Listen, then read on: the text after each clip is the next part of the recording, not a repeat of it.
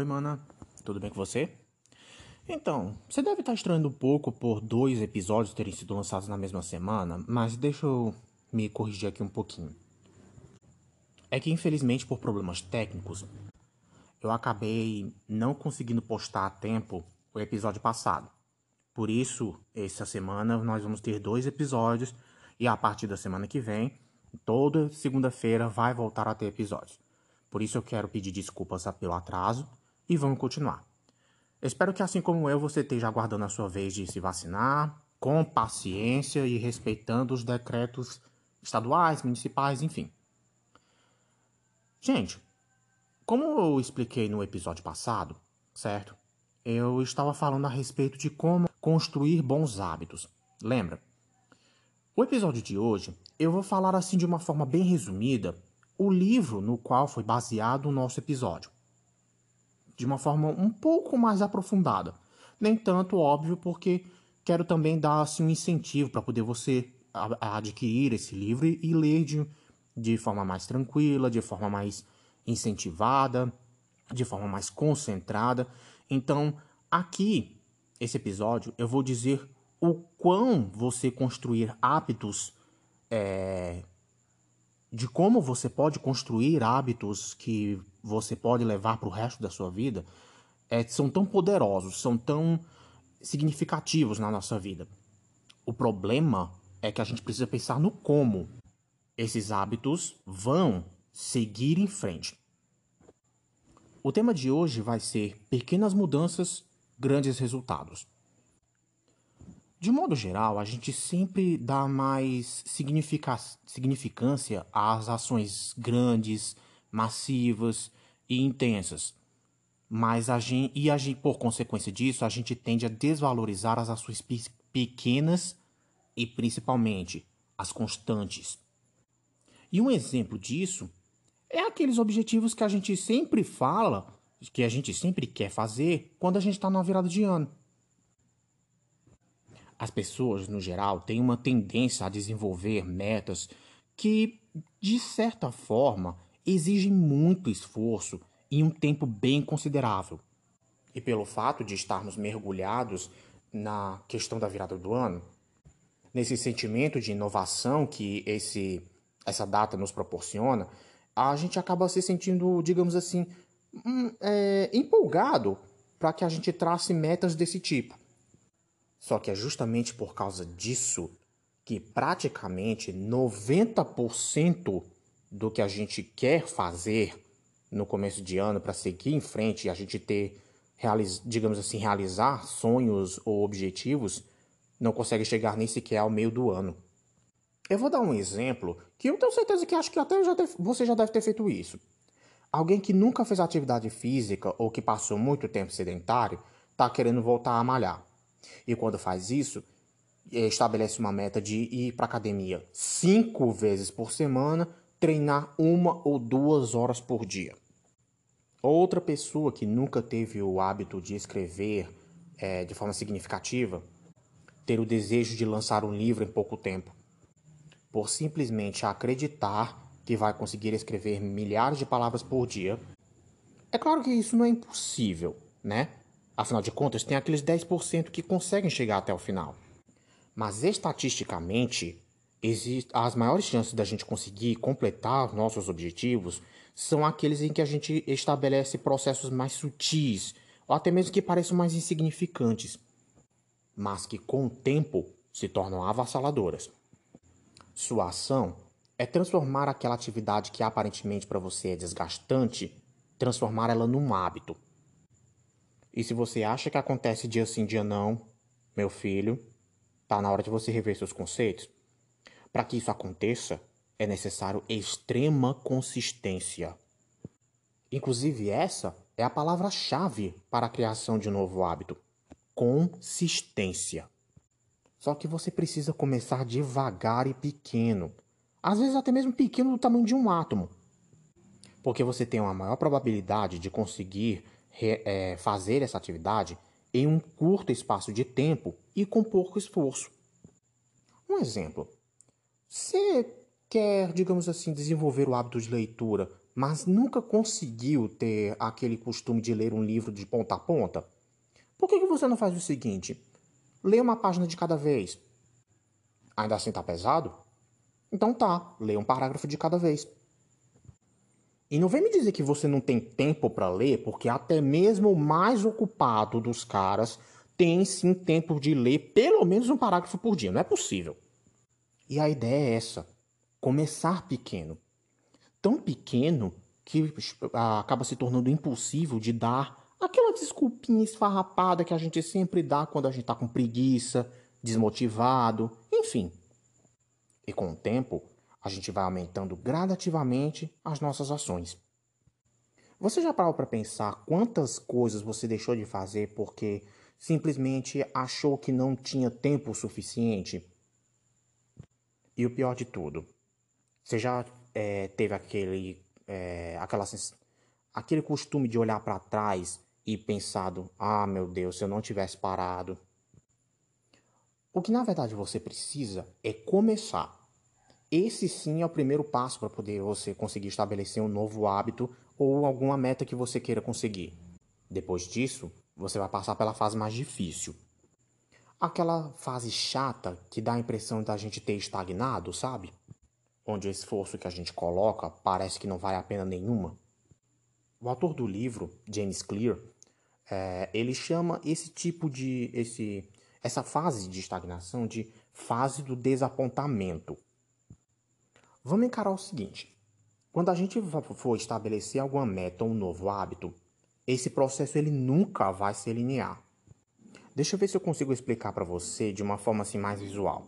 Imagina uma curva é, que começa a subir bem aos poucos. Nota que no começo dessa curva ela não levanta muito, sabe? Vai como se fosse vai dando le uma leve curvatura com o passar do tempo. É assim que acontece. De início, a gente passa por um processo que parece que não está dando muito resultado. E é esse, essa etapa que é o que o autor do livro chama de vale do desapontamento. Peço desculpas, eu acabei dizendo errado. O correto é vale do desapontamento. O ciclo de comportamento de, é, durante todo esse processo, ele é um ciclo que consiste basicamente em quatro etapas: tentar, falhar, aprender e tentar de forma diferente. Com o tempo, as ações inúteis vão começando a desaparecer e as ações úteis vão sendo reforçadas. No fim das contas, os hábitos acabam sendo atalhos mentais aprendidos através da experiência. Outra coisa que a gente precisa ter em mente é a formação do padrão de quatro passos para consolidar um hábito. Esses passos, inclusive, eu falei no episódio passado: o gatilho, o anseio, a rotina e a recompensa. O gatilho, como a gente viu, é algo que desperta o nosso interesse por alguma recompensa imediata. Por exemplo, a notificação que a gente percebe quando ela chega nos nossos celulares. O anseio é a força motivacional por trás do hábito, ou seja, aquilo que faz a gente agir. No caso do nosso exemplo, é a curiosidade de saber qual foi a notificação que chegou no nosso aparelho. A rotina é a ação que a gente faz, o hábito em si. No nosso caso, a gente checar que notificação foi essa que chegou. A recompensa é o objetivo final de todo hábito. É aqui que entra uma amiguinha nossa que talvez você já deva ter ouvido falar por aí, que é a dopamina. Um hormônio que é liberado no cérebro que dá aquela sensação de bem-estar e de saciedade, de certa forma.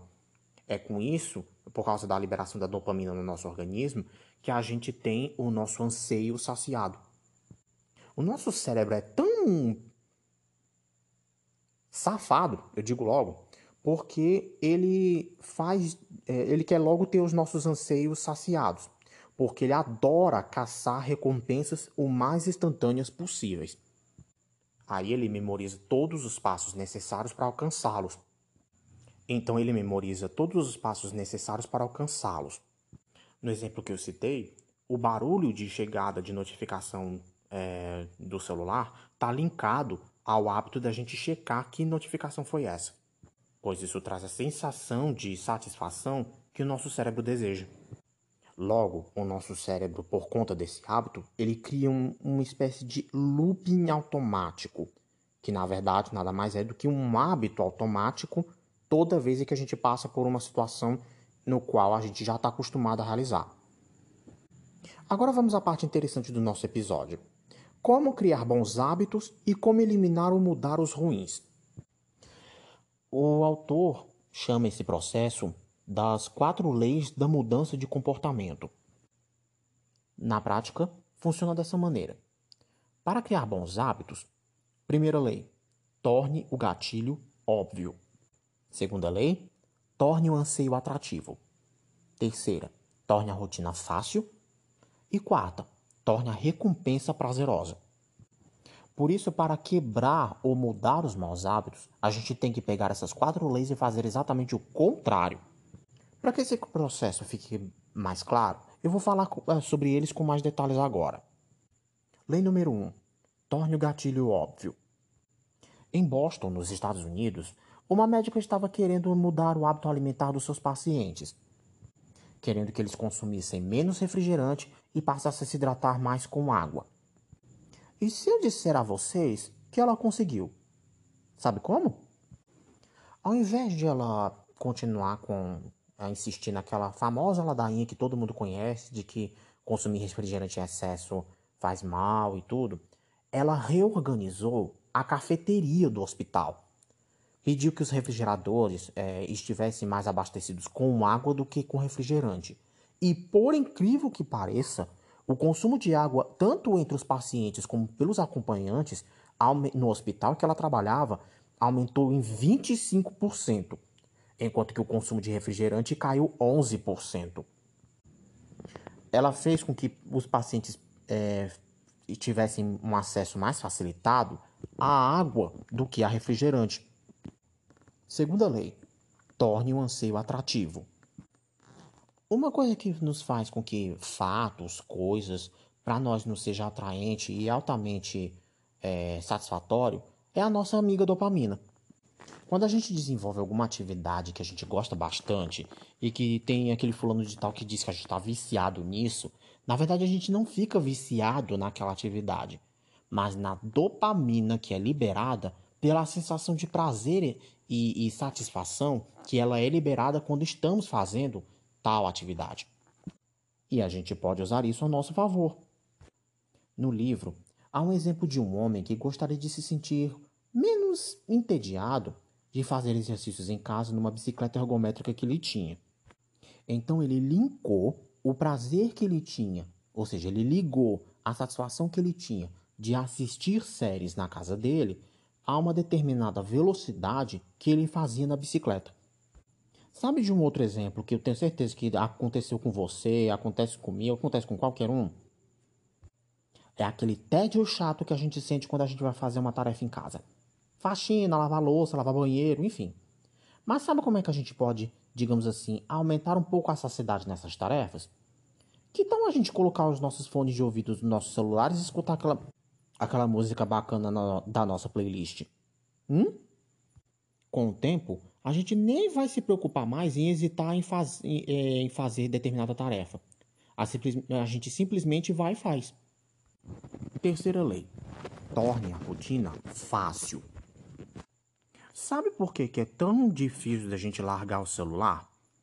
Por, é, na, é, e ver infinitos posts na timeline dos nossos aparelhos?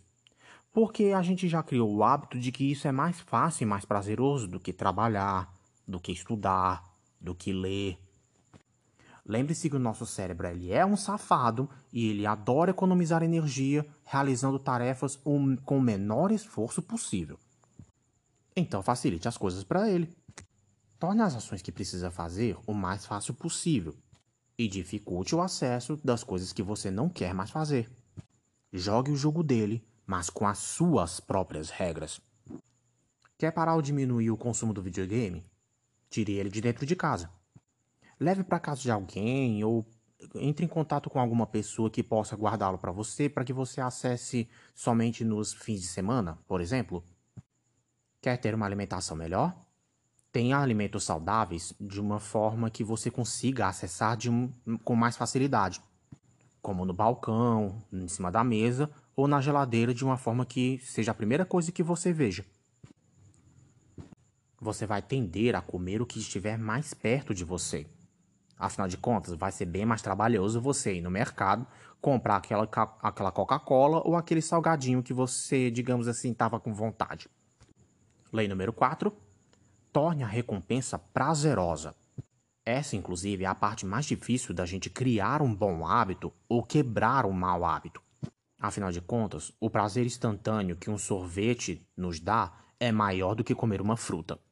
É justamente isso que faz com que a mudança de hábito seja tão difícil e dolorosa. E a única forma da gente conseguir mudar esse costume de uma forma que não cause tanta dor e tanta desmotivação é mudar de forma sutil e prazerosa. Tudo bem, o prazer não vai ser o mesmo. Então, não faça uma mudança muito drástica. Lembre-se que você estará construindo novos hábitos. E por mais que eles pareçam insignificantes em, por exemplo, dias, eles vão ser significativamente eficientes ao passar dos meses e anos. Você pode e deve focar no longo prazo, mas até lá, atrele pequenos prazeres, pequenas recompensas que você vai conseguir obter até alcançar o seu objetivo final. Inclusive, elas servem até de motivação para poder você seguir em frente. Caso contrário, a mudança fica muito mais difícil de ser feita. E para contribuir ainda mais com seu desenvolvimento pessoal, eu quero indicar para você o meu planner, o planner de autocuidado. Nele, você vai preencher quais as metas você gostaria de estabelecer no dia, na semana ou no mês, justamente os seus é, respectivos desenvolvimentos, os seus hábitos, como o seu corpo responde a ele e se por acaso você sofre de ansiedade, como você acaba percebendo que a ansiedade está batendo quais são os sintomas, os sinais e como você se comporta durante uma crise. Procure nas minhas redes sociais como você pode é, fazer para adquirir o seu. Tenho certeza que você vai gostar bastante. Bom, amiga, por hoje é só. Espero que esse episódio tenha sido proveitoso para você. Não se esqueça de me seguir nas redes sociais para ficar sabendo de outros, é, outras dicas de como a gente pode construir um super ano de 2021. E lembre-se, que tudo na vida são pensamentos. Por isso, não pira, mana. Até a próxima.